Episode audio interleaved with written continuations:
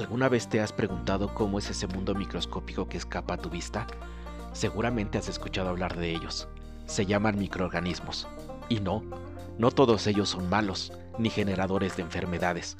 De hecho, muchos de ellos nos facilitan la vida cotidiana. Por ejemplo, los utilizamos para la producción o modificación de alimentos. También algunos de ellos producen fármacos, como algunos antibióticos. Impactan directamente en situaciones de bioremediación y los utilizamos en procesos biotecnológicos entre otras cosas. En este podcast aprenderás muchas cosas interesantes sobre ellos, cómo se nutren, cómo se reproducen, cómo es que llevan a cabo relaciones entre otros organismos de la faz de la Tierra. Prepárate para conocer este mundo microscópico. Bienvenidos.